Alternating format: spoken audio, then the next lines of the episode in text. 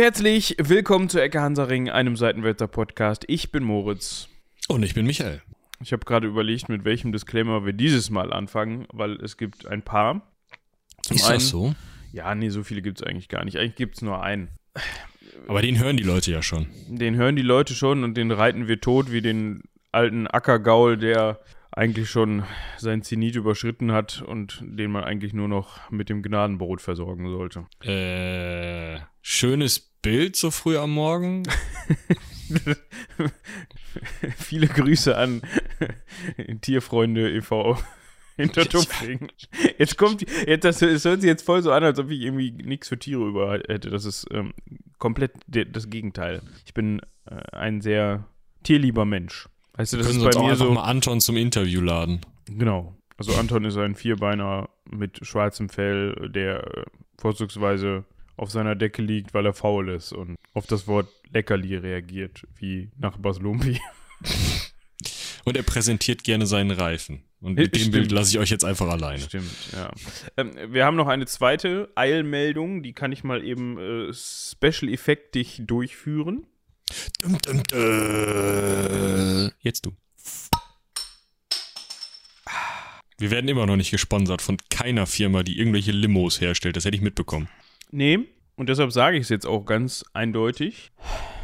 Paulaner, ihr Lieben, es ist langsam Zeit. Auch da könnten wir eigentlich mal die Schwarmintelligenz losschicken. Genau, wenn wer wen kennt, der wen kennt, der da irgendwo so ein LKW fährt oder so, ne? Sag mal nee, Bescheid also ja, aber ihr habt alle eine E-Mail-Adresse. eine kleine DDoS-Attacke. Und wenn die da 50 Stück von im Postkasten haben, warte, wir suchen das mal eben raus. An welcher Stelle? Willkommen bei Paulana. Nein. Äh, Impresso. Ach so, ich darf nicht auf Nein klicken, weil ich sage, du darfst die Seite nur betreten, wenn du 16 oder älter bist. Ah, macht das dein komisches Cookie-Kill-Moped? Nee, nee. Da, es, geht so. ja um, es geht ja um Alkohol. Ja, ja, das ist, oh ja, das und, ist sehr sicher. Ja, also das ist, das ist wie bei Pornhub, ne? Nur halt mit 16 statt mit 18. Also die Paulaner-Seite mit, ich mache mir so keine, ja, Entschuldigung. Okay. Ähm, okay, in, Münz, in München gibt es sehr viele Händler für Paulaner auf dem Quadratmeter. ähm, wir gucken mal hier gerade. Wie wär's, wenn ihr einfach alle bei der 089 48005 922 anruft? Die freuen sich richtig, gerade PressesprecherInnen sind da. Ah, die haben so viel Zeit, ne? Gerade für irgendwelche Leute, die so richtig Bock haben. Und ähm, ja, nee, also schreibt mal eine Mail hier. Presse oder info Paulana. Das war jetzt wirklich die Nummer, ne? Natürlich! Die steht offen im Internet! Und du übersteuerst ein bisschen. Äh, Verzeihung, ich brülle ein wenig. Ich also ihr habt es also gehört, ne? Entweder E-Mail oder Telefon und dann könnt ihr da mal sagen, dass ähm, hier sehr durstige Herren sitzen, die zum einen also, sich über Kistensponsoring freuen und zum anderen, wir sagen auch gerne im Intro sponsert bei Spezi oder sowas. Also wir machen nicht zu viel, ne? Das nervt euch ja sonst auch, mhm. aber ähm Das ist dann wie bei der es gibt doch so, ist das beim Handball so, dass die Teams teilweise Namen haben, dass dann mm, irgendwie, ja. der, dass, dann, dass sie dann irgendwie, keine Ahnung, die Löwen hinter Tupfing, nee, die Velux-Löwen hinter Tupfing oder sowas. Weißt du? Oder. Ja, ja. Ja, können wir, also, können wir drüber reden. Ich kann auch bei der Aufnahme immer ein T-Shirt von denen tragen, das ist auch nicht Ja, das, das kann ich gerne tun. Vor allem das Interessante daran und das Praktische für uns ist, wir müssen es nicht mal machen. ja, genau. Wir sagen einfach, wir haben ein T-Shirt von denen an. Aber wir können es uns auch machen wie äh, der Erklär mir die Welt Podcast. Äh, da könnt ihr auch mal reinhören. Ist ein bisschen ähm, fundierter als bei uns, kann man vielleicht sagen. Also der recherchiert nicht, sondern der interviewt. Das ist immer ganz, also er recherchiert schon und bereitet das Interview vor. Das ist ganz spannend. Das ist ein bisschen langsamer, so ein bisschen mehr Richtung Sachbuch. Äh, der fängt immer an mit einer entgeltlichen Einschaltung. Entgeltlichen Einschaltung. Das finde ich ist eigentlich eine sehr schöne Umschreibung für LOL-Werbung. Und meistens ist sie von HelloFresh. Ist mir auch egal. Nee. Also HelloFresh nicht, NordVPN nicht, Y-Food nicht. Wieso nicht Y-Food? Weil das überall ist. Die sind so omnipräsent. Ja, das stimmt. Da werden wir mit Spezi schon mal irgendwie. So. Ne? Vielleicht lernen die da mal was über Influencer-Marketing, keine Ahnung. Also bisher habe ich die da noch nicht gesehen. Ich Ja. meine, die haben es doch wahrscheinlich einfach nicht nötig, weil die Münchner Schickeria da genug von säuft. Also, Wollte ich gerade sagen. da gibt es jetzt auch eine Serie zu, ne? Die Schickeria. Ja, Ja, die nicht, ob brauch man- ich. Ich wollte gerade sagen. naja. Ich würde sagen, wir halten den Vorspann an dieser Stelle relativ kurz. Mir fällt auf jeden Fall nichts mehr ein, was uns da noch fehlen würde. Doch, ich habe noch eine Sache, die ich unbedingt sagen möchte, die mir wichtig ist. Und zwar möchte ich mich bedanken bei Lisanne für die großartige Recherche. Also die war echt super, ist mit Bildern und Dies mit Bildern, das ist für mich sehr gut. die kann man so Nein, also ich ähm, sag mal so, beim Durchgehen hatte ich, ne, ihr hört den Namen Lisanne jetzt zum ersten Mal. Also Respekt. Wirklich gut. Ja, vielen Dank an dich. Und dann starten wir rein in das, wofür wir uns hier bedanken. Der geneigte Zuhörer oder die geneigte Zuhörerin wird festgestellt haben, dass wir jetzt ja eigentlich die letzte Sowjetfolge hatten. Das haben wir ja Dum, dum, dum. erstmal versprochen. Sowjets mehr. Und dann haben wir es Gebrochen. gebrochen. Aber so ist der KGB einfach. ja, das, das passte zum KGB. Ne? Das heißt, letzte Woche Sneaky reingesneakt. Letzte. Auf einmal war er da. Wir haben ihn enttarnt Bam. in der Ecke Hansaring quasi. Also viel haben wir da ehrlicherweise nicht enttarnt. Aber es ist Äh, ganz interessant. Ja, also falls ihr noch keine Gelegenheit hattet, da reinzuhören und jetzt schon an dieser Stelle angekommen seid, dann holt das doch mal nach, nach dieser Folge. Und wenn ihr euch dann auch so richtig heimisch in der Lubjanka fühlt, dann kann man da sicherlich was machen. Ich weiß nicht, ob die auch so eine E-Mail-Adresse haben wie die Paulaner Brauerei mit Pressestelle und, und Telefon. Aber ich glaube, wenn die eine Telefonnummer haben und man da anruft, dann landet man auch direkt per Eile Express im Keller bei denen oder so. Ja, das, ähm, ich glaube, da kann man sich gerade im Moment, kriegt man das wohl hin, mit so einem russischen Ausweis irgendwo auf der Straße stehen. Ja, mit dem russischen Ausweis, aber ansonsten ist das, glaube ich, momentan ein bisschen schwierig, weil die Flugverbindungen sind erstens, obwohl, nee, rein ist gut momentan, ne? Raus ist schwierig.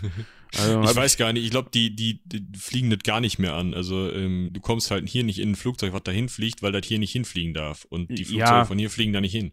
Ja, ja, aber du, kann, du kommst schon noch hin, weil es gibt ja durchaus Länder, ne, die sowohl von, ja, dann musst von du zu Fuß irgendwie nach Weißrussland rein, ist ja auch alles. Also Nee, nee. Belarus, Verzeihung. Du, kann, du kannst schon irgendwie, was weiß ich, das sind jetzt nur so, also ich kann's, ich habe jetzt die Linien nicht nachgeguckt, also nagelt mich da nicht darauf fest, das wäre sowieso unangenehm auf den Flugzeugen. Also du kannst schon von Moskau nach Georgien Flattert der fliegen. Bart so im Wind.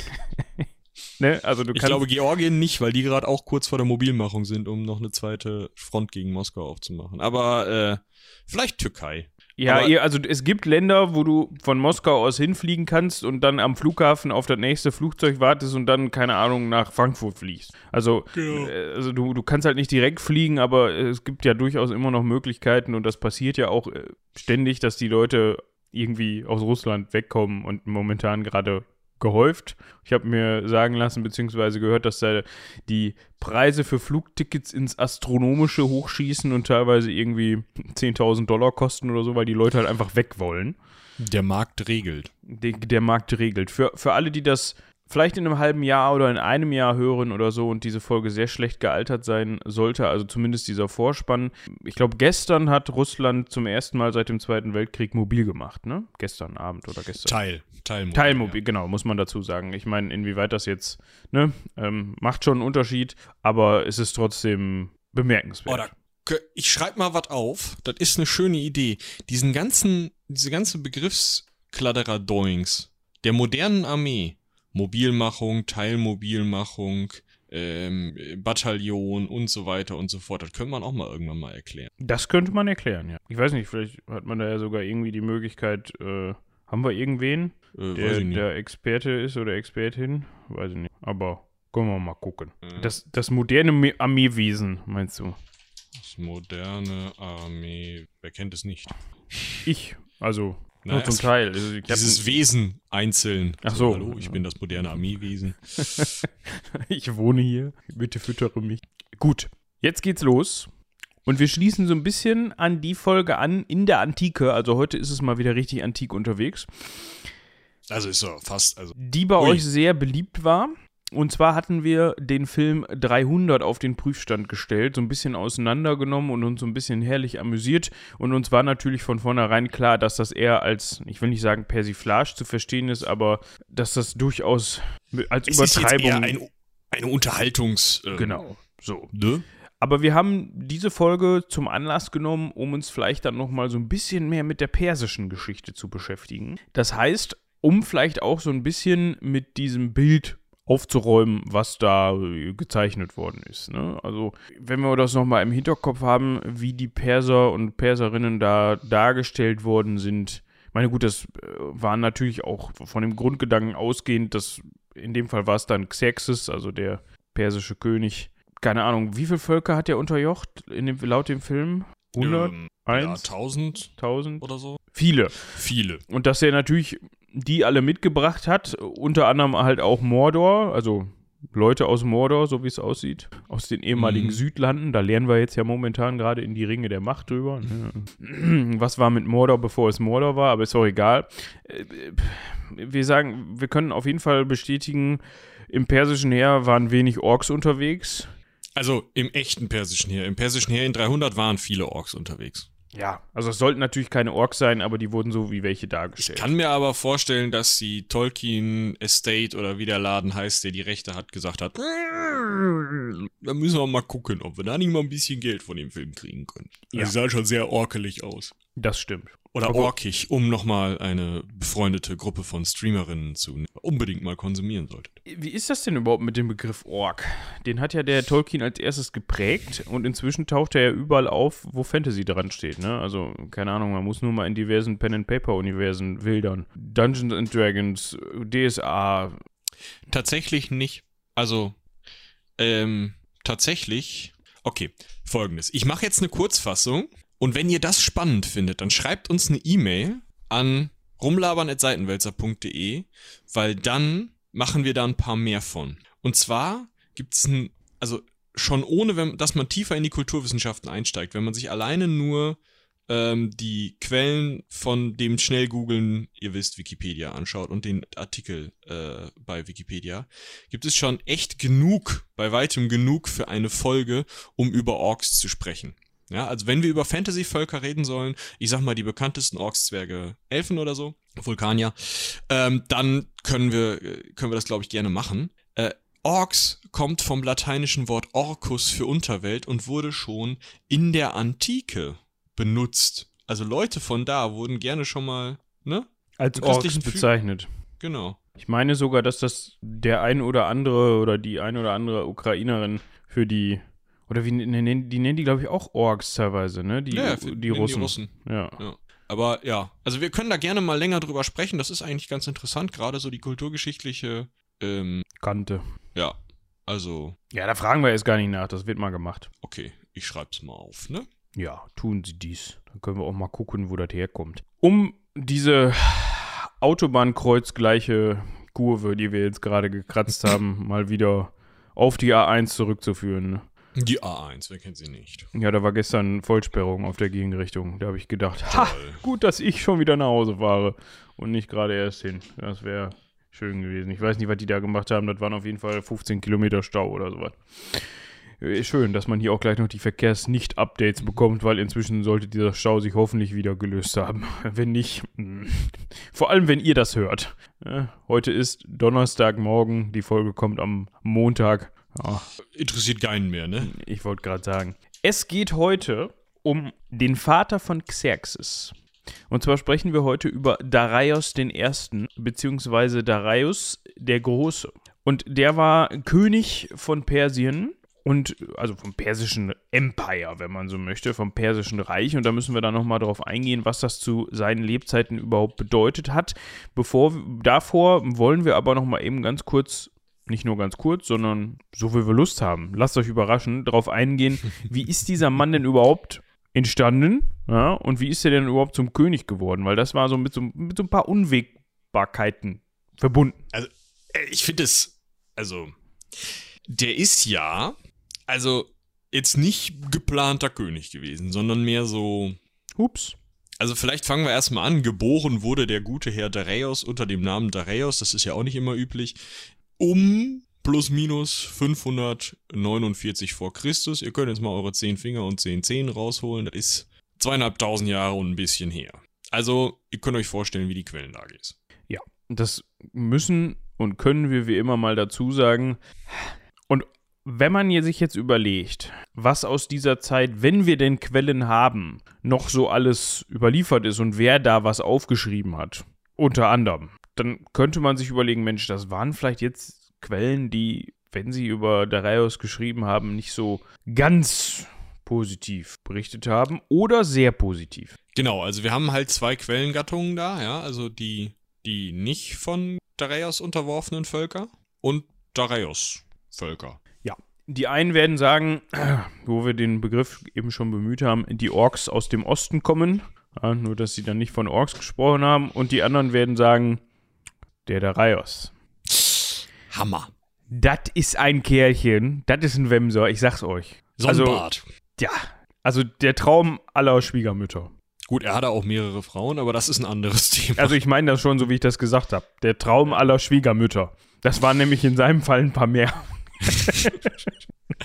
Gut, äh, also Dareios war, um nochmal so ein bisschen äh, Zahlen, Daten, Fakt zu machen, von 522, also seinem äh, 27. Lebensjahr, bis äh, 486 vor Christus persischer Großkönig. Also König der Könige, das, was Xerxes, sein Sohn, auch mal gemacht hat, bisschen später, und war Chef, König, Großkönig von im Osten Baktrien, da haben wir ja unter Alexander dem Großen schon mal drüber gesprochen, das ist kurz vorm Indus, allerdings weiter im Norden irgendwo in Afghanistan heute, also wirklich am Arsch der Heide.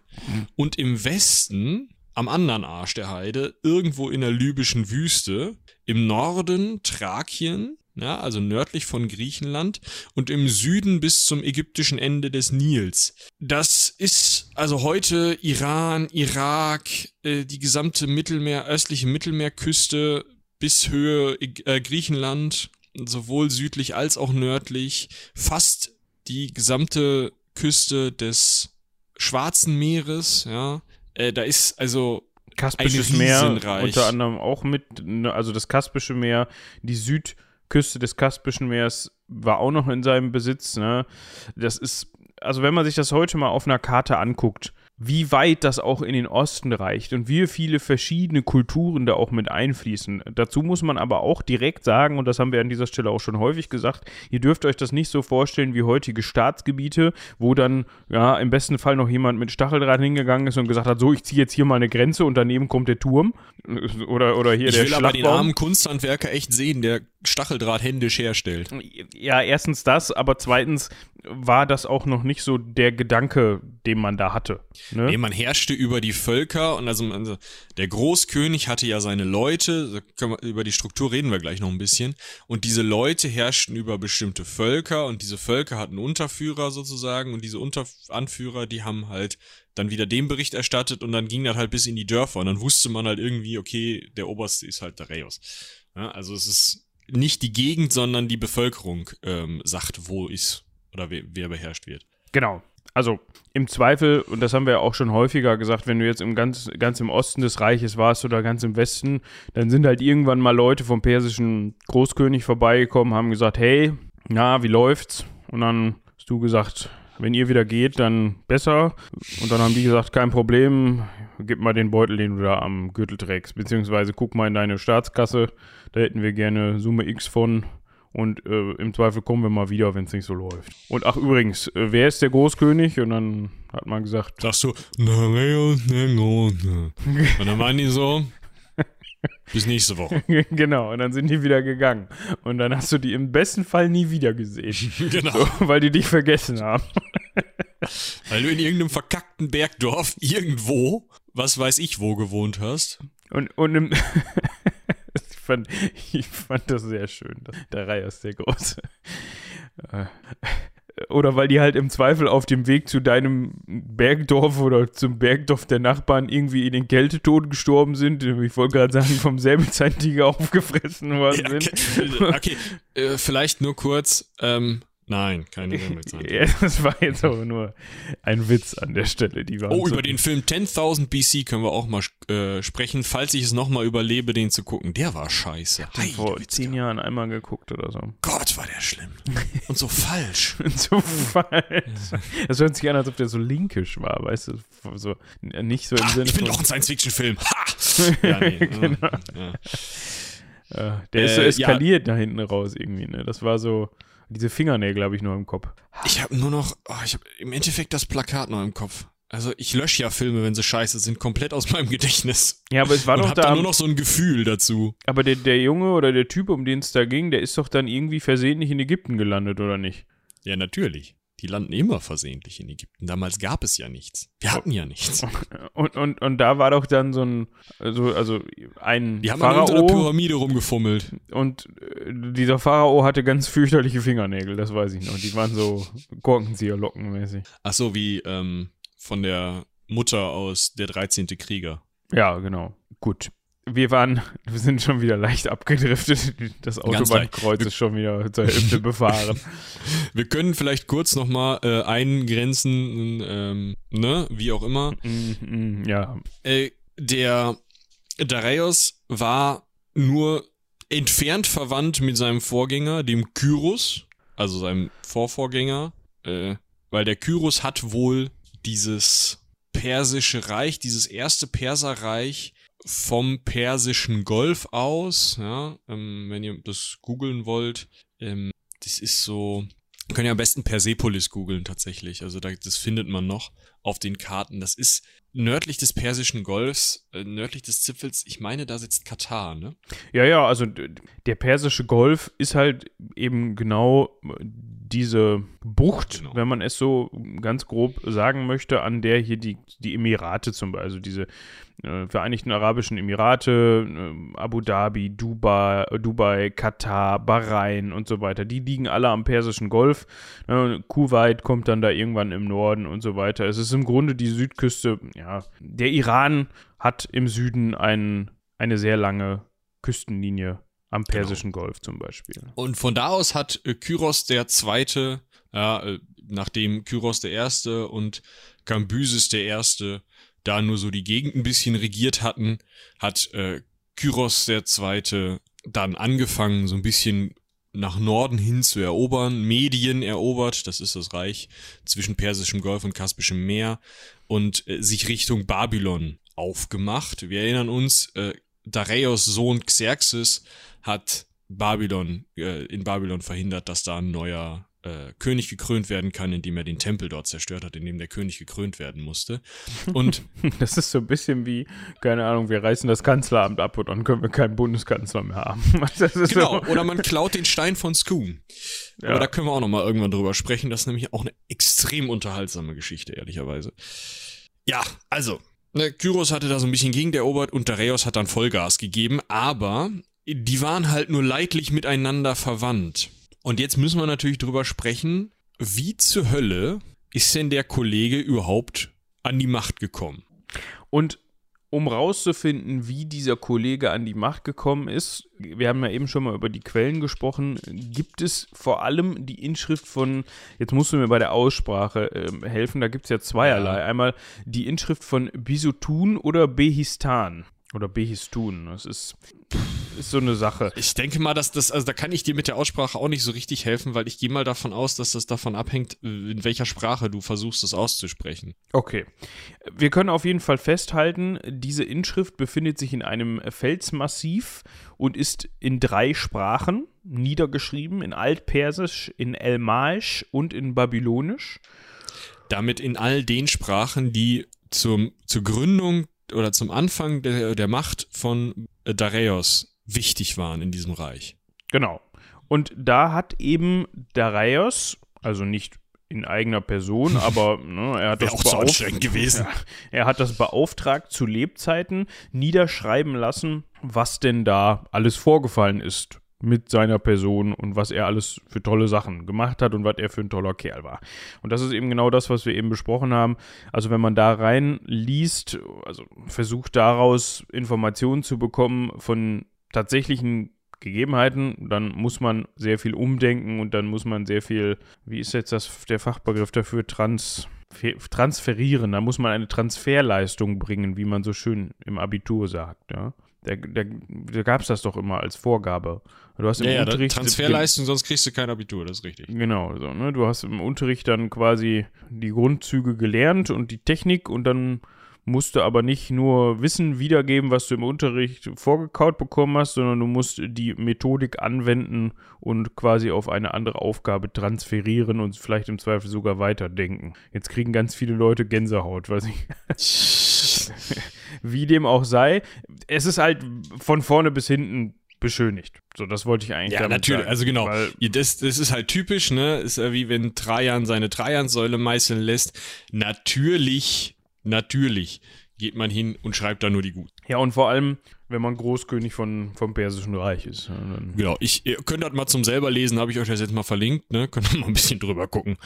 Ähm, ja, ist auch anstrengend gewesen, das da reinzumeißeln. Er ist nämlich da drauf mit seinen, ähm, ja, besiegten Völkern, ja, erkennbar an verschiedenen Bärten und Mützen, wo er davor steht und sagt, halt, stopp, schön, dass ihr da seid, jetzt hier arbeiten. genau. Drum zusteht, wer das alles ist und warum und so. Und da Er, steht er ist eben natürlich drin, doppelt so groß wie die besiegten Völker. Das kommt natürlich auch noch dazu. aber er hat einen coolen Bart. Er hat einen coolen Bart. Also, das Ja. muss man ihm auf jeden Fall lassen. Also nehmt das mehr so als Autobiografie, wo ihr wisst, ja, ja, der Dareios, natürlich. Ja. Und immer wenn halt was war, hat er was dazu meißeln lassen. Ja. Ist ja auch schön. Und jetzt können wir mal so ein bisschen gucken, was da drin steht, beziehungsweise was man zwischen den Zeilen lesen kann. Er war nämlich jetzt nicht unbedingt, keine Ahnung, Sohn des Königs. Also er war jetzt von diesem, Kambü von diesem Kambyses dem Zweiten eher so der Lanzenträger. Genau, also äh, sein, äh, also Kyros, der Zweite, hatte das Reich mehr oder weniger gegründet, also da mal richtig Gas gegeben. Gambrysis, der Zweite, war dann der Nächste und dann kam Dareios. Wusste er zu dem Zeitpunkt aber nicht, er hatte sich erstmal nur zum Lanzenträger beworben. Er gehörte aber zu der Familie, das ist wichtig. Also Lanzenträger konntest du nicht werden, wenn du da nicht mit verwandt warst. Ne? Ja. Also das, ähm, Man darf das jetzt nicht mit den Lanzenträgern bei Stronghold vergleichen oder so, Ähm, sondern das war schon was, was echt wichtig war. Also da konnte man sich schon was drauf nasse einbilden. Angelegenheit. Exakt das. Also Das war es nicht, also auch Ja. manchmal vielleicht, aber anders. Ja. Das Ja, war er hatte schon, so. Ja. So ein bisschen vielleicht wie der Chef der Prätorianergarde bei den Römern. Habe ich da jetzt eine Parallele gezogen, die man wahrscheinlich nicht ziehen soll? Wahrscheinlich. Aber wahrscheinlich, aber der Vergleich irgendwie, ne? äh, Er hinkt gar nicht so sehr. hinkt nur so ein ganz bisschen. Der hat schon Ja. eine Krücke in der Hand. Also Ja. man darf Und sich schwer, das meinst du? kann man zweckentfremden.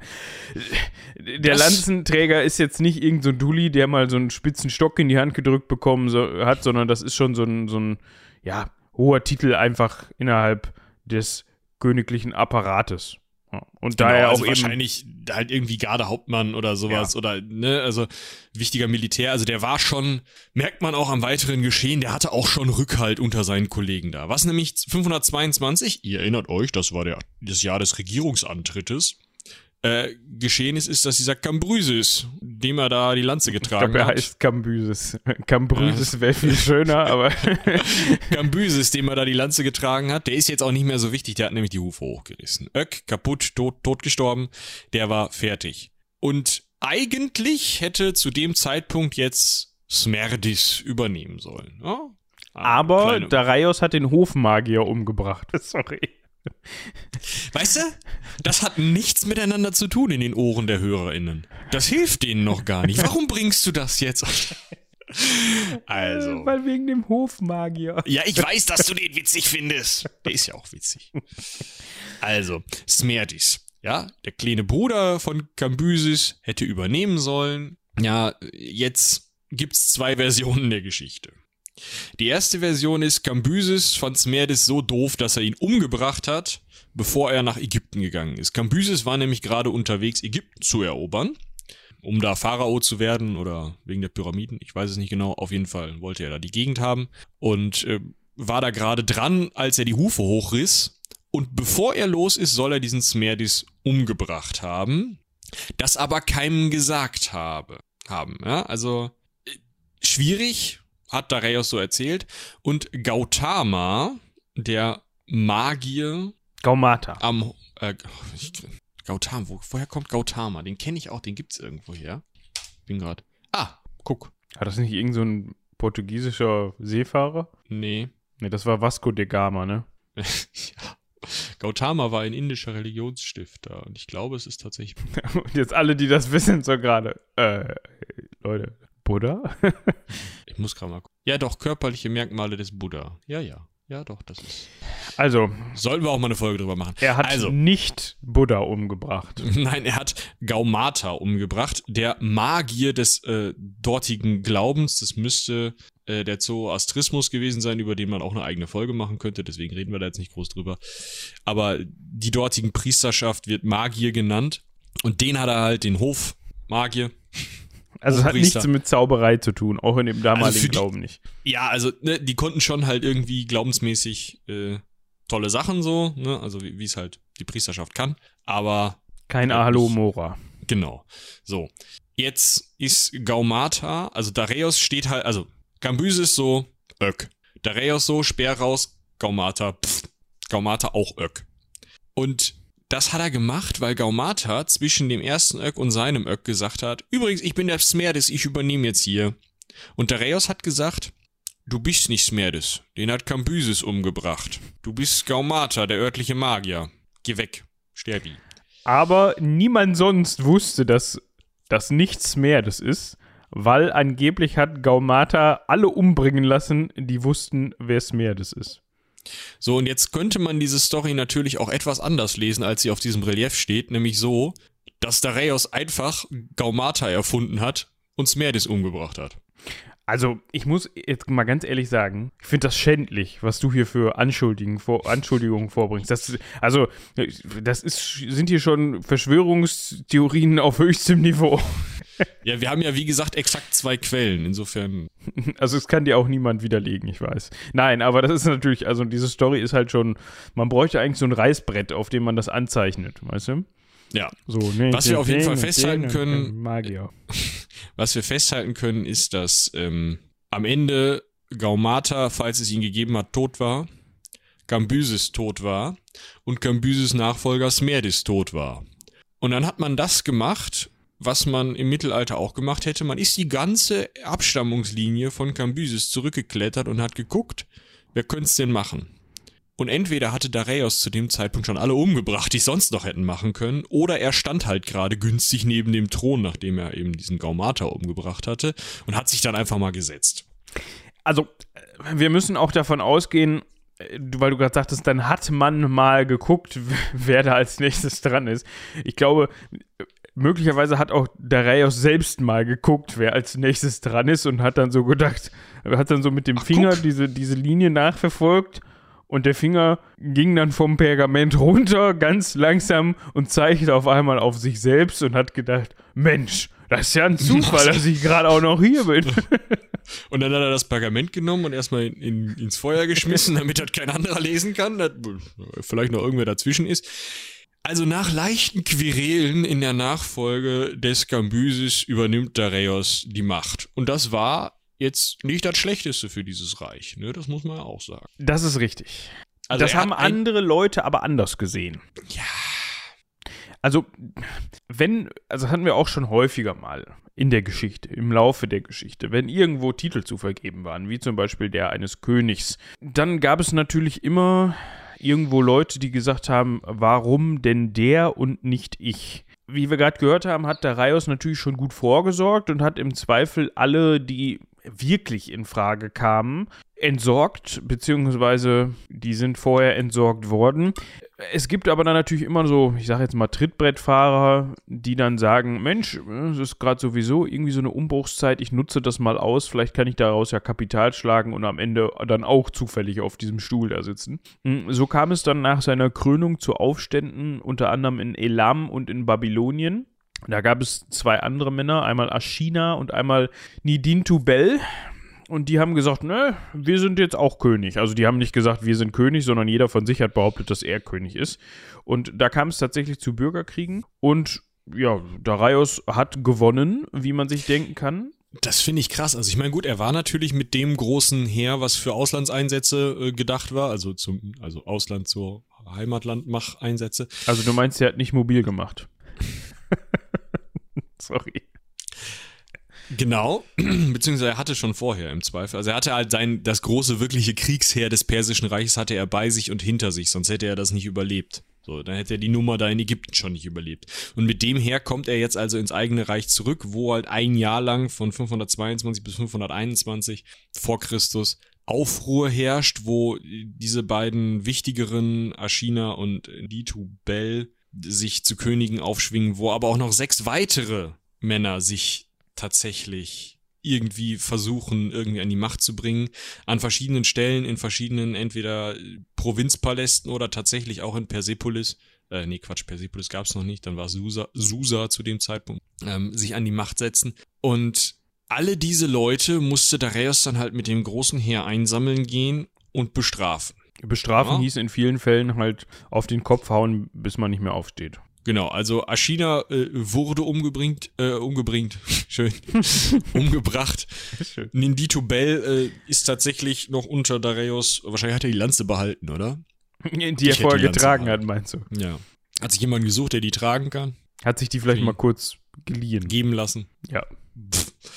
Was ich ein bisschen unappetitlich finde, er hat auch einen anderen sogenannten Lügenkönig, also Lügenkönig ist eine Formulierung von ihm, ja, aus, aus seinem Relief da. Das erinnert äh, mich so direkt an, Lügen darf man nicht sagen. Und dann macht man. Ja, oder Lügenpresse, aber egal. Okay. Äh, ein Frau Ortis, Tess, Frau Ortes, den hat er sich kommen lassen. Auch ein Lügenkönig, falls das nicht rausgekommen genau. ist. Genau. Äh, den hat er sich kommen lassen zur Beseitigung der Probleme und hat, äh, ich weiß, ich kann mir nicht vorstellen, dass er das selber gemacht hat, hat da äh, Dinge, also hat ihm die Nase, die Ohren und die Zunge abschneiden lassen, äh, ein Auge ausstechen lassen und ähm, ihn vor seinem Palast ausstellen lassen, wahrscheinlich in einem Käfig oder so.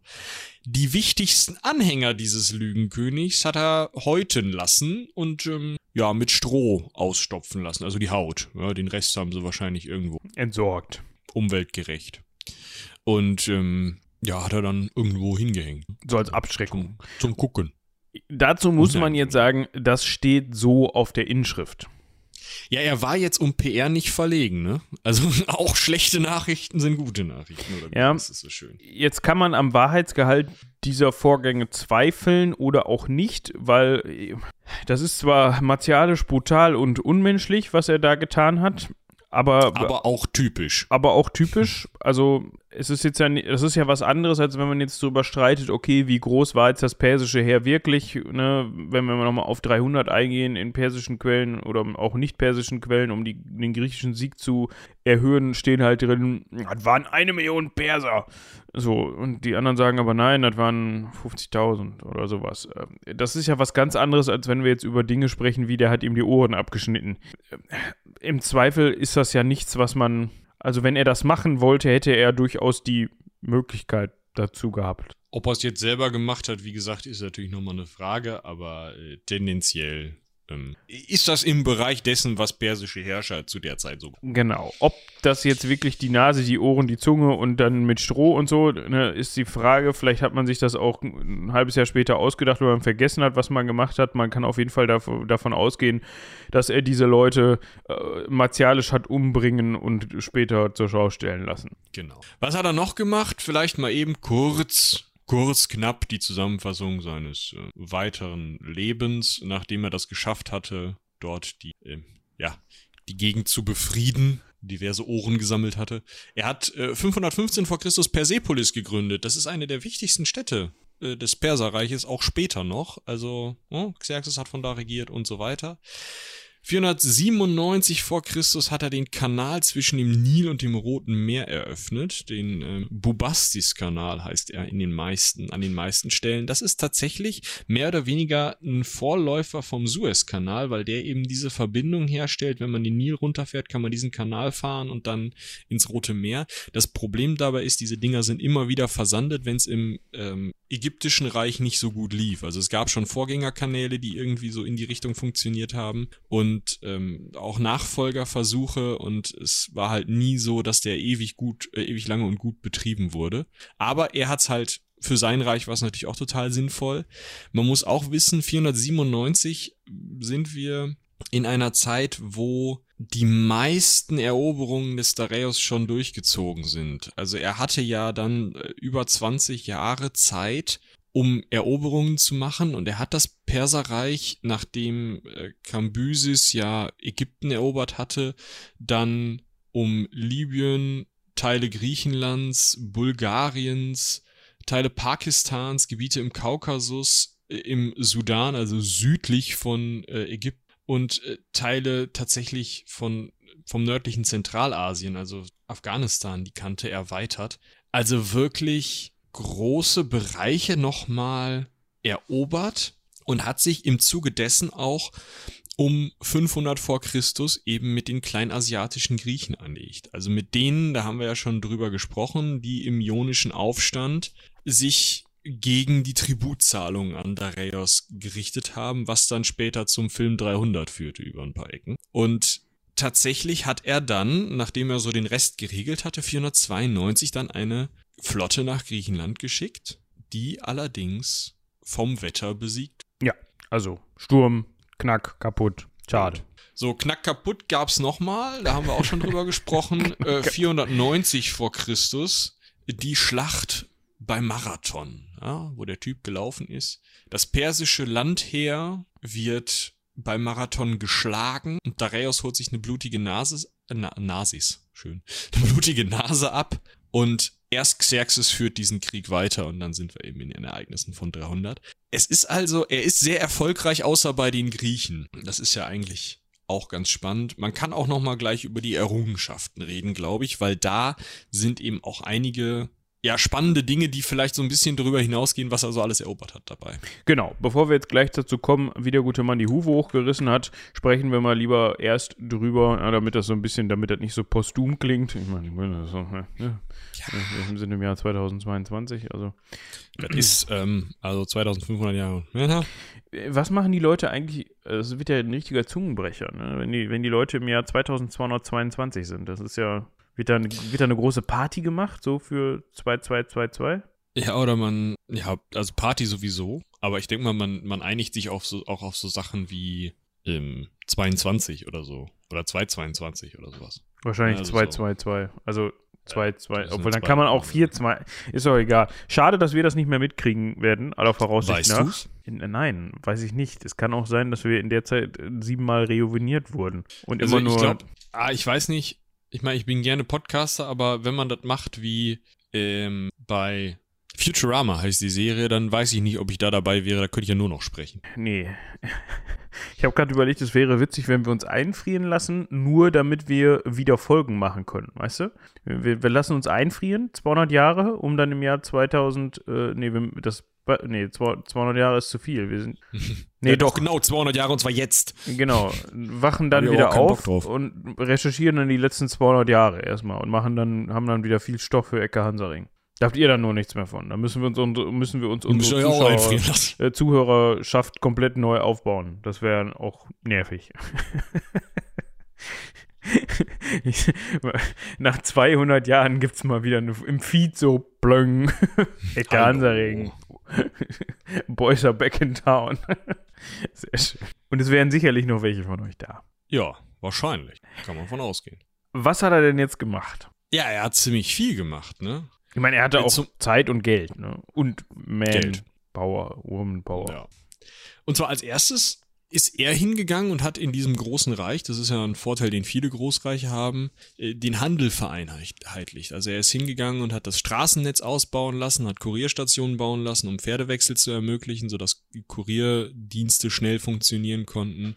Er hat Münzen prägen lassen, die mit seinem Konterfei geprägt waren und die natürlich dann dementsprechend auch im gesamten Reich gleich viel wert waren und gleich benutzt werden konnten. Und er hat Gewichte und Maßeinheiten standardisiert. Das heißt, wir haben hier das Prinzip EU im Endeffekt. Wir haben also einen sehr, sehr großen Wirtschaftsraum, wovon natürlich diese gesamte Wirtschaft profitiert. Nicht in dem Maße, in dem es heute bei den Lieferketten, die wir heute so haben, äh, stattfindet, aber man kann sich durchaus vorstellen, dass jemand in die Tüte gesprochen in Ägypten Getreide hergestellt hat, dieses Getreide in trockener Form nach, was weiß ich, Kleinasien verbracht wurde, dort zu Brot gebacken wurde, das sehr, ne, also relativ einfaches, trockenes Brot, das eben sehr haltbar ist, vielleicht lange gebacken, so eine Art Zwieback. Und dieser dann in Persepolis an irgendwelche Garden oder Soldatinnen, Soldaten, Soldaten, ausgeteilt wurde. Also solche Sachen kann man sich schon vorstellen und ihr könnt euch also vorstellen, dass da ziemlich viel Warenstrom gerade eben auch an, was weiß ich, Töpferwaren und sowas, durchaus durchs Reich ging. Und das hat er ermöglicht und eben auch durch weiteren Ausbau nicht nur von Straßen, sondern auch eben von diesem Bubastis-Kanal gestärkt. Dazu hat er übrigens was gesagt, also einmeißeln lassen. Und zwar äh, ließ er einmeißeln. Ich versuche ihn jetzt mal so ein bisschen zu äh, Person, also im Person, mal so wie er. Ne? Ich mache was mit Sprache, merkt man das? Der König Dareios spricht. Ich bin Perser. Von Persien aus eroberte ich Ägypten. Ich befahl, diesen Kanal zu graben, von dem Nil genannten Fluss in Ägypten bis zu dem Meer, das in Persien beginnt. Als dieser Kanal gegraben war, wie ich es befohlen habe, sind Schiffe von Ägypten bis nach Persien gefahren, wie ich es gewollt habe. Er lässt natürlich, ja, Quellenkritik, dezent unter den Tisch fallen, dass Gambyses schon mit einem Heer in Ägypten war und die Nummer eigentlich fertig war. Aber ansonsten ne, kriegt er mal so einen Eindruck, das war halt, so steht's in diesen Reliefs. Und vielleicht nochmal für einen zweiten Eindruck, das war der dritte Kanal. Ja. Es soll einen im Mittleren oder im Neuen Reich gegeben haben, vielleicht auch beides, weiß man nicht genau. Necho der Zweite in, im, in der Spätzeit des Ägyptischen Reiches soll einen gegraben haben, Dareios hat eben einen gegraben, äh, die Ptolemäer haben einen gegraben, Trajan hat einen gegraben und äh, die Araber haben auch nochmal einen gegraben, als sie in Ägypten geherrscht haben. Also scheint ein wichtiger Punkt gewesen zu sein. Man sieht es ja auch am Suezkanal. Der Bedarf war da, meinst du? Nur das Problem war auch vielleicht damals, dass man nicht unbedingt auch so was Wartungsarbeiten und den generellen Aufbau des Kanals vorangeschritten war. Man hat dann vielleicht mal so ein bisschen Trial and Error gemacht und im Zweifel war dann irgendwie nach ein paar Jahren wieder Error und man hatte wieder Sandwüste. Genau. Steht mir witzig vor. Wie das dann irgendwie so, ja, das ist ein Kanal, kannst mit dem Schiff durchfahren und zehn Jahre später hast du dann so, so einen Tümpel, weißt du, so, so Kinder drin spielen im Dreck und dann irgendwann ist ja gar nichts mehr. Ich würde mal gerne so eine, so eine animierte Version davon sehen, wie sowas versandet. Das ist wahrscheinlich recht spannend. Das kann sein, ja. Ja, zudem, also er hat sich generell sehr als Baumeister betätigt. Das kennt man ja auch schon von Antiken her schon, dass die gerne mal Geld ausgegeben haben, um irgendwelche Prunkbauten bauen zu lassen. So auch der Rheos äh, hat den Palastkomplex in Susa errichten lassen hat er sogar zeitweise residiert. Angeblich war das sogar seine Lieblingsresidenz. Hat aber auch in, also er hat natürlich Persepolis selbst gründen lassen, da haben wir gerade schon drüber gesprochen, hat aber auch da einen großen Palast bauen lassen. Ich meine, das gehört natürlich dazu. ja, sonst begründest du so einen Laden auch nicht. Ich könnte mir vorstellen, das ist so das Erste, was gebaut wird. So ein bisschen wie bei Asterix und Obelix besuchen Kleopatra, weißt du, wo dann das, Ding ja. für Kleopatra dahin geklotzt worden ist. Was ganz spannend ist, finde ich. Also für damalige Verhältnisse erwartet man das ja gar nicht, ist, dass er tolerant gegenüber den vielen Religionen war, die in seinem Reich unterwegs waren. Das sieht man zum einen daran, dass er den Neubau des Jerusalemer Tempels nach Zerstörung, ich meine durch die Babylonier, laut Altem Testament weiterhin erlaubt hat. Also im sechsten Herrschaftsjahr von Dareios 515 vor Christus soll laut Bibel eben dieser Tempel neu erbaut worden sein. Man sieht es aber auch daran, dass er ja den babylonischen Tempel des Moloch, in dem der babylonische König gekrönt wurde, stehen gelassen hat, wohingegen Xerxes da mal unten fest mit dem Bagger gegengefahren. Also diese Religionsfreiheit, die ist ja auch eher, also es ist, muss man ja sagen, ist ja schon eher ein Ding der Antike. Ne? Das sieht man ja in der Antike schon häufiger. Das ist ja eher dann, wenn wir Richtung, klar, Christenverfolgung und so weiter, kann man auch noch, also die römische Christenverfolgung kann man auch noch der Antike zuordnen. Aber dass man wirklich sagt, okay, Heiden, so und äh, wer nicht unseren Glauben hat, dem gibt es auf den Kopf. Das ist ja auch eher ein Ding des Mittelalters. Gibt sicherlich in der Antike auch schon, aber äh, das kennen wir von den Römern auch, dass die da jetzt meistens weniger Probleme mit anderen Religionen haben. Ich meine, gut, die haben dann im Zweifel gesagt, oh, das ist ein ganz netter Gott, wir benennen ihn mal um und äh, das, äh, können wir den kurz, danke. Äh, genau, so, aber äh, generell hatten die jetzt ja auch nichts dagegen. Ich meine, es ist ja auch nur clever, oder? Ja, du hast nicht so viel Gemucke in, in deinem Volk. Ja, was, ne? also im Zweifel, was bringt's dir? Solange die ja. dir Geld zahlen und solange die die Schnauze halten. er sagt ja, also er war tolerant gegenüber anderen Re Religionen, solange die Menschen gehorsam und friedlich waren. Ja. Und im Zweifel bist du das dann halt, wenn er dich in Ruhe lässt und nicht Genau. irgendwelche Sachen von dir möchte. Ich meine, im besten Fall bist du dann halt auch in dem afghanischen Bergdorf da interessiert es halt keinen. eben. Ne? Und wenn du gerade zufällig dann in Persepolis wohnst, dann hast du sowieso irgendwie wahrscheinlich kein Problem damit, mit dieser Kultur und mit, dann wird dir das wahrscheinlich sowieso nicht aufgezwungen, weil dann bist du sowieso, ja, Angehöriger der persischen Kultur. Nicht stören ist ein ganz wichtiger Punkt. Ähm, wie formuliert man das jetzt schön? Worauf willst du jetzt hinaus? Willst du jetzt auf seinen, seine Beisitzer? Ja, genau. Also er hatte sechs Kollegen, ja, sechs Adlige. Das waren so die privilegiertesten Männer des Reiches. Das waren diejenigen, die so die höchsten Ämter bekleideten und äh, das waren so seine Kumpels wahrscheinlich aus dieser Militärzeit da als Speerträger und so. Das waren eigentlich oder die haben Ämter bekleidet, die eigentlich nur für enge Verwandte des Königs vorgesehen waren. Wahrscheinlich war deswegen Dareios als Verwandter des Königs dieser Speerträger und er hat sich garantiert nicht jemanden, der auch irgendwo in der Dynastiefolge vorkam, wieder als Speerträger dahinstellen lassen. So blöde ist er nicht. Ne? Also der, hat ja gemerkt, wozu das führen kann. Hat er Ja, so ein bisschen, gemacht. erinnert mich so ein bisschen an Alex mit seinen Diadochen, ne? So ein bisschen eher Genau. so diesen, ja, die Soldaten um sich geschart, die dann eben ihm helfen konnten im Zweifel. Genau. Das waren die sechs wichtigsten Männer, das wird auch immer wieder beschrieben. Jetzt gab es nur einen Vorfall. Ein Malheur. Ein Malheur. Ein Mal Malheur ist ein schönes Wort dafür. Ja, also ähm, wir können gleich nochmal. Sollen wir vielleicht die Rampe ein bisschen länger machen? Ja, das ist eine gute Idee. Ich weiß, was Ja. du meinst. Also, ich hatte ja schon mal angeteasert, dass es Schwiegermütter. ein paar mehr Schwiegermütter gab. Auch Schwiegerschwestern, wenn ich das richtig verstanden habe. Da war so ein bisschen schwierig da mit der, aber ja. Also, es wäre ganz gut, wenn ihr euch schon mal Stift und Zettel bereit Ja, legt, falls ihr verstehen wollt, wie, mit wem und warum er verheiratet war. also ihr braucht sieben Zeilen. Ja, also er hatte sieben Frauen, soweit wir wissen, und aus diesen sieben Ehen, also nicht hintereinander, er hat jetzt nicht den, äh, den Heinrich ja, von Großbritannien gemacht, sondern er hat dann eher das auch teilweise gleichzeitig gemacht. Mit diesen sieben Frauen hatte er mindestens sechs Töchter und mindestens zwölf Söhne.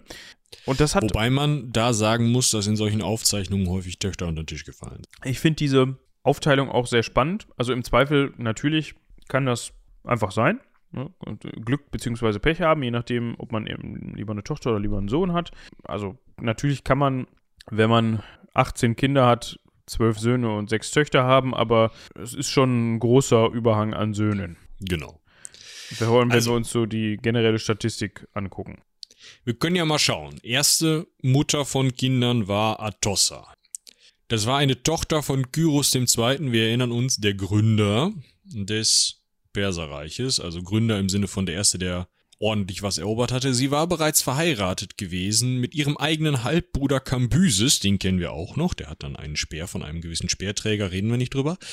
Und ähm, hat dann Dareios eben geheiratet, also Dareios hat sie geheiratet, wahrscheinlich ist das die richtige Konstruktion. Gemeinsam hatten sie fünf Kinder. Das erste war Xerxes. Xerxes kennen wir, ja, der tatsächlich der Nachfolger war. Das heißt, diese Atossa war ja nicht nur aus der Legitimation heraus, dass es total wichtig ist, eben in diese Kyros-Linie wieder rein zu heiraten, um diese, ja, um zu betonen, dass man eben noch zu dieser Königslinie gehört, äh, sondern eben auch äh, aus machtpolitischen Gründen, um halt diesen ganzen Hof von Kambyses irgendwie besser auf die eigene Seite zu ziehen, war sie halt super wichtig für ihn, war deswegen auch die wichtigste und einflussreichste Königin am Hof, Atossa, also die Mutter des Xerxes. Ja, also ihr merkt schon, und so wird das auch so ein bisschen weitergehen, es wird jetzt nicht geheiratet, also nicht nur geheiratet, weil Darius halt sagt, okay, ich mag die und möchte gerne, dass die meine Frau wird oder so, sondern da geht es auch um politische Dinge. Also geht es natürlich auch darum zu sagen, okay, ich muss irgendwie meine Herrschaft legitimieren. In dem Fall gucke ich mal, welche Frau kann ich denn auch heiraten und damit hatte das auch zu tun, dass man auch dann im besten Fall gleich mehrere geheiratet hat, weil ja, also wenn man ja mal so mittelalterlichen Herrscher fragt, das hätte für die auch Vorteile haben können, wenn man sich nicht nur mit der, keine Ahnung, Thronfolgerin von, vom benachbarten Königreich verheiratet hat, sondern gleich mit den, mit den drei Töchtern von drei benachbarten Königreichen. Also, also jetzt ja. im, im, übertragenen Sinne. So war es da natürlich nicht. Da ging es jetzt nicht darum, dass man irgendwie ähm, Einfluss auf ein benachbartes Reich bekommt, sondern auf das eigene. Wenn man Einfluss auf das benachbarte Reich haben wollte, dann hat man mal ein paar Jungs genommen und ist da hingegangen. So, so lief das da eher. So, als zweites äh, müssen wir Artistone erwähnen. Es na, man neigt dazu, das so ein bisschen Englisch auszusprechen. Sprechen. Ja, Artistone. Ja, ja. Artistone. Die war tatsächlich, also ebenfalls, also die war die Schwester von Atossa. Sie war nämlich ebenfalls eine Tochter von Kyros II., also dem Gründer, der noch. Ja, doppelt hält besser immer. Ja, äh, und mit ihr hatte Dareios angeblich drei gemeinsame Kinder und es soll angeblich seine Lieblingsfrau gewesen sein. So. Und jetzt wird's ganz abgefahren. Denn als drittes zu erwähnen haben wir Parmys. Und Parmys war die Tochter von Smerdis. Wir erinnern uns. Dieser Smerdis, der angeblich von dem Hofmagier getötet worden ist und genauso alle, die Smerdis kannten. Und dann hat der Hofmagier sich als Smerdis ausgegeben. Ich glaube, das war der Bruder von dem damaligen, ähm, müssen wir hier nochmal eben reingucken. Das war der Bruder von Cambyses, ja, dem König, den dem ähm, Darius nachgefolgt ist. So, wir melden uns zurück aus einer kleinen Zwangspause. Wir hatten technische Schwierigkeiten, von denen ihr natürlich nichts mitbekommen habt. Wir waren gerade dabei, die Ehen des Daraios durchzugehen. Nichts mitbekommen hätten, wenn du es nicht gesagt hättest. Äh, darum geht's ja. Das macht mir Spaß, sowas zu erwähnen. So, du warst bei Artistone.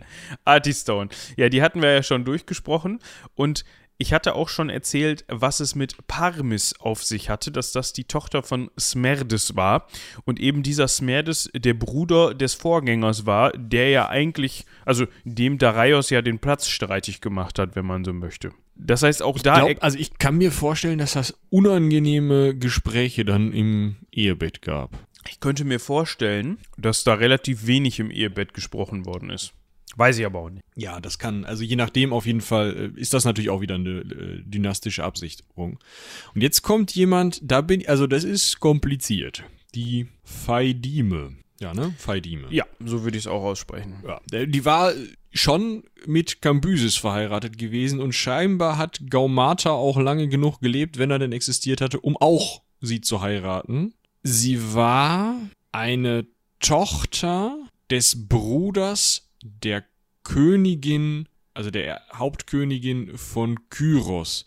Also eine Cousine von Cambyses. Ja, also es gab einen Herrn Otanes, der war der Bruder von der Königin von Kyros. Also der Bruder von der Mutter von Cambyses. Also der Onkel von Cambyses. So. Und der hatte eine Tochter. Und die Tochter war Phaidime. Die hat Dareios geheiratet und dafür hat Dareios eine seiner Schwestern an diesen Onkel, diesen Otanes, verheiratet. Und ähm, die Tochter aus dieser Ehe, Amestris, ist dann noch wieder mit Xerxes verheiratet worden. Also, ui. Also, ich könnte mir vorstellen, dass ich weiß gar nicht, wer bestimmt denn heute sowas? Das Amt, ne? Wenn, wenn du sagst, ey, ich will meine Schwester ja, heiraten, keine Ahnung, was, ähm, dann sagen die nein. Genau. so. Und ich könnte mir vorstellen, auch diese Verbindungen äh, würden heute zu Stirnrunzeln führen.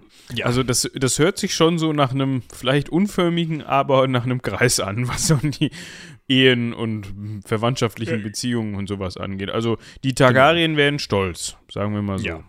Dann gab es noch Name Unbekannt, auch eine sehr wichtige Frau scheinbar. Frau Nummer 5, Name Unbekannt.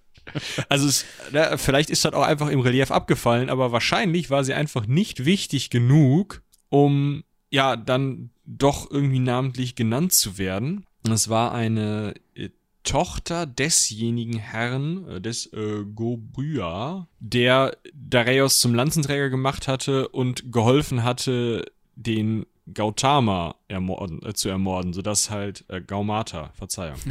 Gaumata die, haben schon, die haben schon wieder Buddha getötet.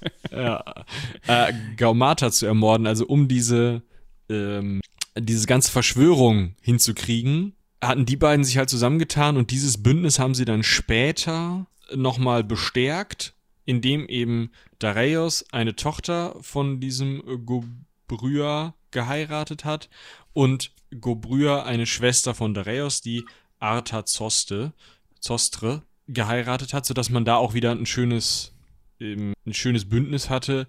Und scheinbar war dieser Go Gobrya der wichtigste Mann hinter dem König ja, also der wichtigste Beamte vielleicht, aber Beamtentum gab es noch nicht. Also, ne, so ja, es war ein Höfling einfach, wenn man so möchte. Ja. Ne? Und er war, er war halt am der mächtigste, wahrscheinlich, weil er auch am meisten Besitz dadurch anhäufen konnte, am meisten Einfluss hatte und dem König auch wohl am nahesten stand. Interessant an der Ja. Stelle finde ich aber, dass Namen unbekannt mit Dareios drei Kinder gehabt haben soll und davon nämlich sein allererstes Kind Artobazanes der, das heißt, der war, der Artobazanes war älter als Xerxes.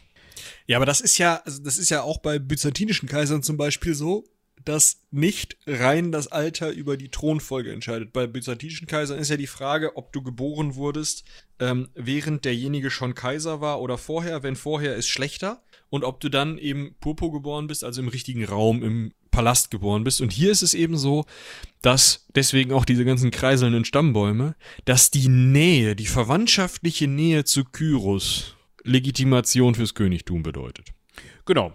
Ne? Also das hatte wahrscheinlich auch einfach damit zu tun, dass man sich da absichern wollte, dass man sagen konnte, okay, hier, pass auf, Xerxes, du bist am nahesten am Kyros dran und auch wenn Darius alles dafür getan hat, dass seine Herrschaft legitimiert werden sollte, könnte man daraus schließen, dass es entweder immer noch Leute gab, die gedacht haben, hm, wir vergessen nicht, wie das damals mit deiner Lanze, die du eigentlich nur halten solltest, abgelaufen ist.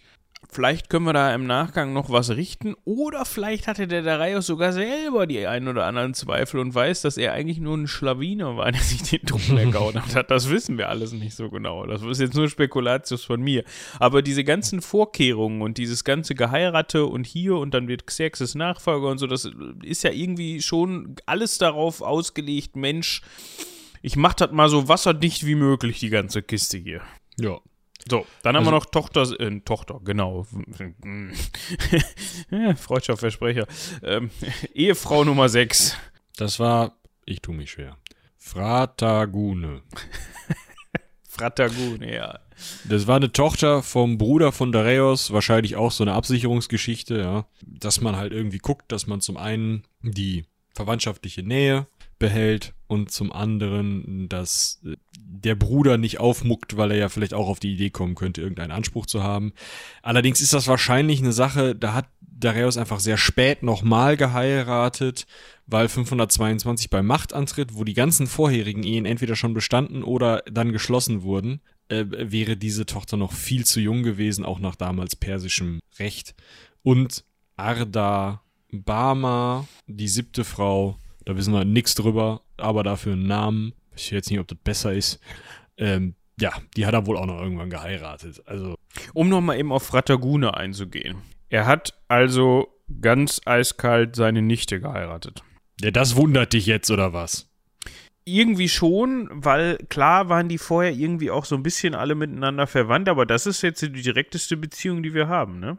Äh, ja. Ja, das ist ja dann doch bemerkenswert. Also ich finde, äh, ein schwieriges Wort. Wenn man mal zum Kern des Wortes bemerkenswert zurückgeht, dann ist das gar nicht so positiv äh, konnotiert, wie man das heutzutage benutzt, sondern ich meine das eher sehr neutral, wenn ich bemerkenswert sage und nicht wie, oh, bemerkenswert, so nach dem Motto, äh, ich kann einen Handstand, oh, bemerkenswert, sondern eher so von, oh, das ist aber heraus, Jetzt sag nicht interessant, das sagen Köche, wenn es nicht schmeckt.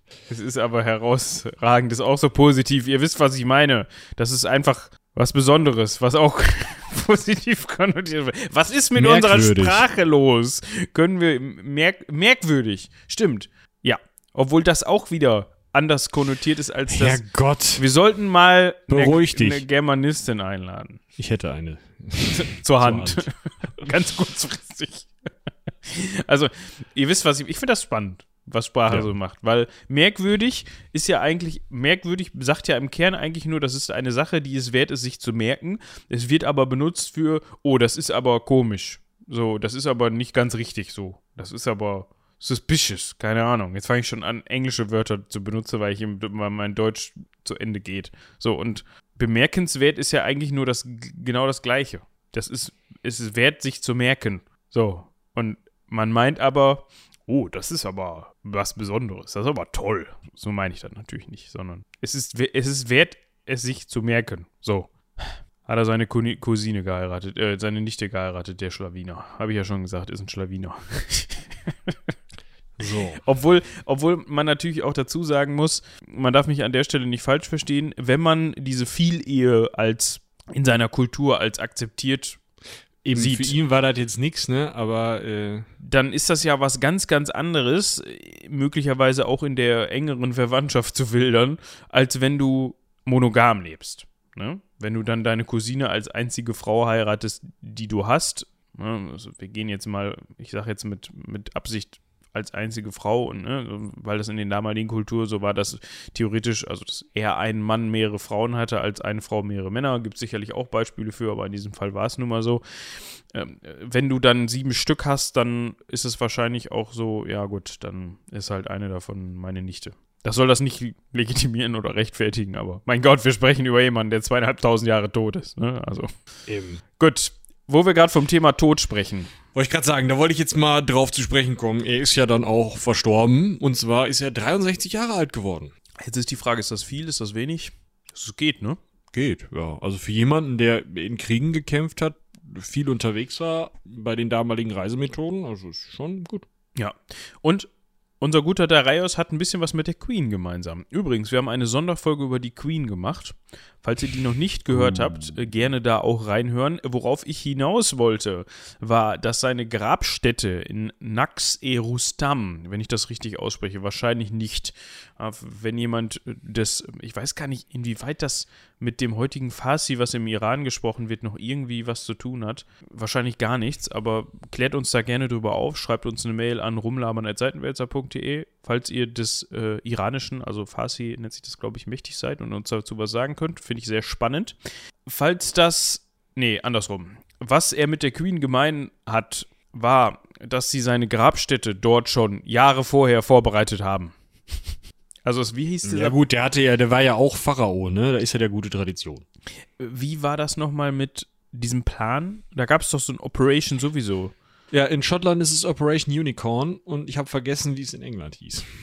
Also das war ja so, wurde, gab es auch das ein oder andere Meme drüber, dass das im Grunde eigentlich total easy für die Leute waren, die sich dann darum kümmern mussten, dass äh, Elsbeth gut unter die Erde kommt, weil das seit 15 Jahren alles durchgeplant war. Man wusste, wo, wie. Es wird passieren. Welches Kostümchen, welcher, welche Kiste, wo die reinkommt, wo das Loch gebuddelt wird, was gespielt wird an Musik, wer was anhat, was es zu essen gibt, alles. Also es war alles schon bestellt. Operation London Bridge. Ah, okay. Ja. So, also als dann ähm, Operation Persepolis Bridge gestartet wurde, wurde halt eben der Sarg dann, als ähm, Dareios tot gestorben war, zu einer seiner Grabstätte verbracht, wo man auch schon äh, lange Zeit investiert hatte, um die eine oder andere Inschrift über sein Leben in die Wand zu hauen. Und angeblich hätten selbst seine Feinde aus Athen gesagt, dass er ein großer König oder ein großartiger. Ja, ja. Das schreibt Putin ja, sich dann ja auch ne? auf der Kiste. Ja. Selbst die Westmächte fanden mich toll. Haben mich respektiert, ja. wie auch immer. Wir können festhalten, Xerxes hat relativ umstandslos den Thron übernommen. Es war also klar, der übernimmt es nicht irgendwie äh, die anderen Leute, die ja im Zweifel auch in, in, ja, in Frage kamen. Und äh, im Endeffekt hat Darius ja ein ziemlich organisiertes, gut funktionierendes Reich übergeben. Und das ja auch noch relativ lange Bestand hatte. Ne? Wenn man sich dieses äh, Archämenidenreich anschaut, das hatte zwar seine größte Ausdehnung unter Darius, aber es wurde halt erst 100 Jahre später, 330 vor Christus, äh, von Alexander dem also 150 Jahre später von Alexander dem Großen zerstört. Ja, so lange hatte es Bestand und das auf den Schultern mehr oder weniger der Arbeit von Darius II. Ja, und auf der Schulter, auf den Schultern der Arbeit von dem einen oder anderen oder der einen oder anderen Zwangsarbeiter, Arbeiterin. Ja. Hatten wir eigentlich erwähnt, dass er krank war und deshalb gestorben ist? Ich weiß es gar nicht. Nee, hatten wir nicht, aber er, ist, er war krank und ist dann gestorben. Ja, also im, im Endeffekt kann man grob sagen, er ist an Altersschwäche gestorben. Das heißt, er ist jetzt nicht irgendwie einem Attentat zum Opfer gefallen oder in der Schlacht gefall, gefallen, sondern ja, gut, er ist an dieser, er ist dieser Krankheit äh, erlegen, aber das hatte sicherlich auch Altersgründe. Ne? Also ist jetzt nicht im Schlaf eingeschlafen und eines natürlichen Todes gestorben, weil sich irgendwann der Körper gedacht hat, so, ich höre jetzt spontan auf zu funktionieren, sondern er ist dann durch diese Krankheit geschwächt worden und gestorben. Aber ja, ist auch völlig egal. Mensch, er war krank und ist gestorben. Fertig. Das muss euch reichen. So. Interessant ist noch, dass er tatsächlich zu dem Zeitpunkt unter dem, im Vergleich der Perserreiche, es gab ja dann noch mehrere unter anderen Dynastien, das größte, die größte Ausdehnung eines Perserreiches unter sich hatte. Mit circa 50 Millionen Menschen.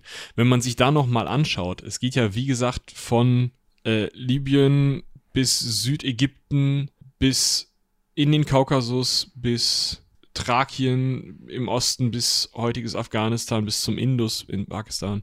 Oder warte, Indus ist gar nicht in Pakistan, der ist auch wieder grenzfluss. Jetzt tue ich wieder irgendwas. Irgend nee, es geht durch Pakistan. Der Indus geht mitten durch Pakistan, ja. Äh, so. Also bis dorthin war er Großkönig und damit Großkönig des, der größten Ausdehnung eines Perserreiches und trotzdem nur in Anführungsstrichen 50 Millionen Menschen, wo heute halt wahrscheinlich eine Milliarde lebt. Ja, also schon damals konnten die viele Leute, meinst du? Ja, weiß ich nicht.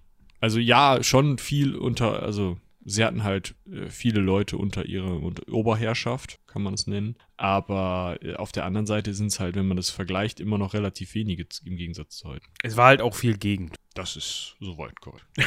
Und ich würde sagen, das ist ein gutes Endstatement für die heutige Folge, für das heutige Thema. Da war halt auch viel Gegend im persischen Großreich. Gut. Ja, Und- ein schönes Schlusswort. Und wir, wir ziehen daraus, es ist immer besser, es war immer besser, Ziegenhirte im afghanischen Bergdorf zu sein, als äh, königlicher Hofmagier. Es war auf jeden Fall sorgen- und stressfreier.